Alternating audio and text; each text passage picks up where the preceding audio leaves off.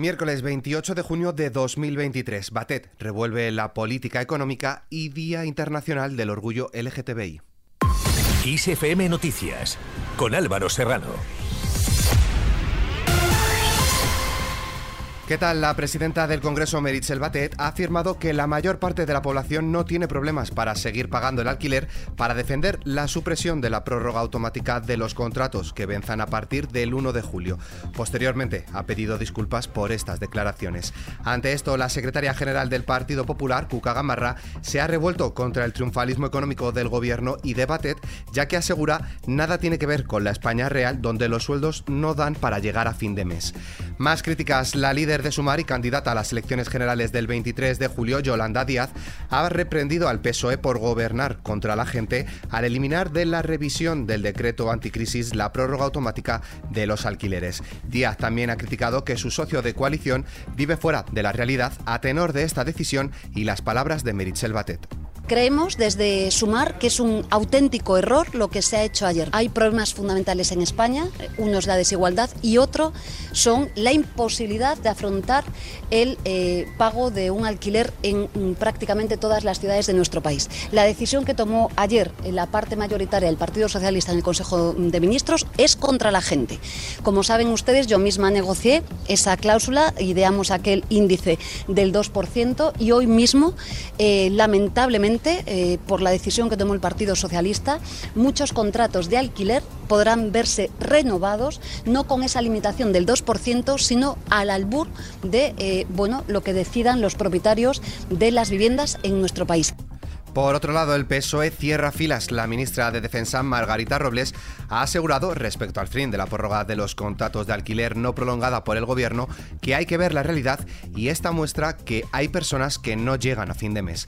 Más cosas, la ministra de Transportes y Agenda Urbana, Raquel Sánchez, ha defendido que la ley del derecho a la vivienda ofrece herramientas para dar alternativas a la prórroga automática de los contratos de alquiler e insta a las comunidades autónomas a aplicarla. En esta misma línea, la vicepresidenta primera y ministra de Asuntos Económicos, Nadia Calviño, ha avanzado que mañana jueves trasladará a la patronal bancaria la necesidad de empezar a mejorar la remuneración de los depósitos tras la subida de los intereses para conceder préstamos o hipotecas. Cambiamos de tercio, la polémica está servida. José Sánchez. El Día del Orgullo LGTBI cuenta este año con menos, menos banderas de arco iris en los ayuntamientos. El quita y pon de estos símbolos en instituciones y administraciones este 28 de junio se ha producido especialmente en todos esos ayuntamientos y parlamentos autonómicos ahora presididos por Vox.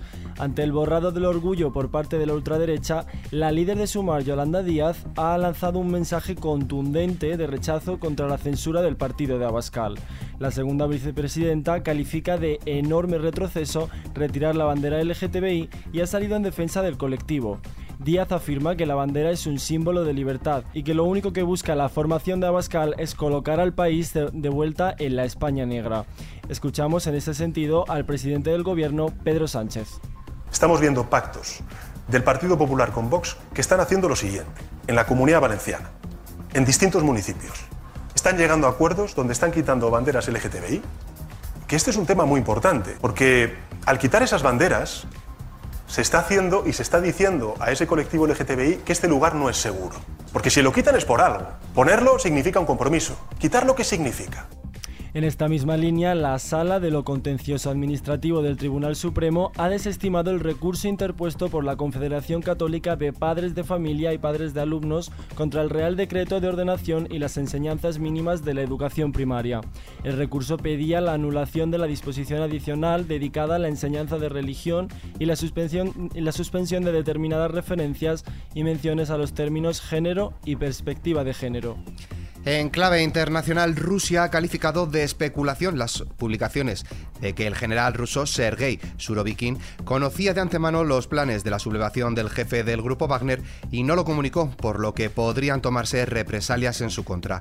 En esta línea, el presidente estadounidense Joe Biden ha afirmado que su homólogo ruso Vladimir Putin se encuentra más débil tras la rebelión armada que protagonizó el grupo Wagner el pasado fin de semana. Biden se ha aventurado a asegurar que Putin está perdiendo la guerra. Por otro lado, el alto representante de la Unión Europea para Asuntos Exteriores, Josep Borrell, ha denunciado la demostración de terror de Rusia tras atacar con un misil un restaurante de Kramstork en el este de Ucrania, lugar de encuentro de la prensa internacional. Sin movernos del conflicto, el presidente ucraniano Volodymyr Zelensky ha pedido hoy a todos los Estados miembros de la OTAN que dejen de mirar al Kremlin y sellen el ingreso de Ucrania en la alianza para cuando haya terminado la guerra. También ha aprovechado para evidenciar la fragilidad del presidente ruso Vladimir Putin tras el reciente motín del grupo Wagner. Pasamos al tiempo.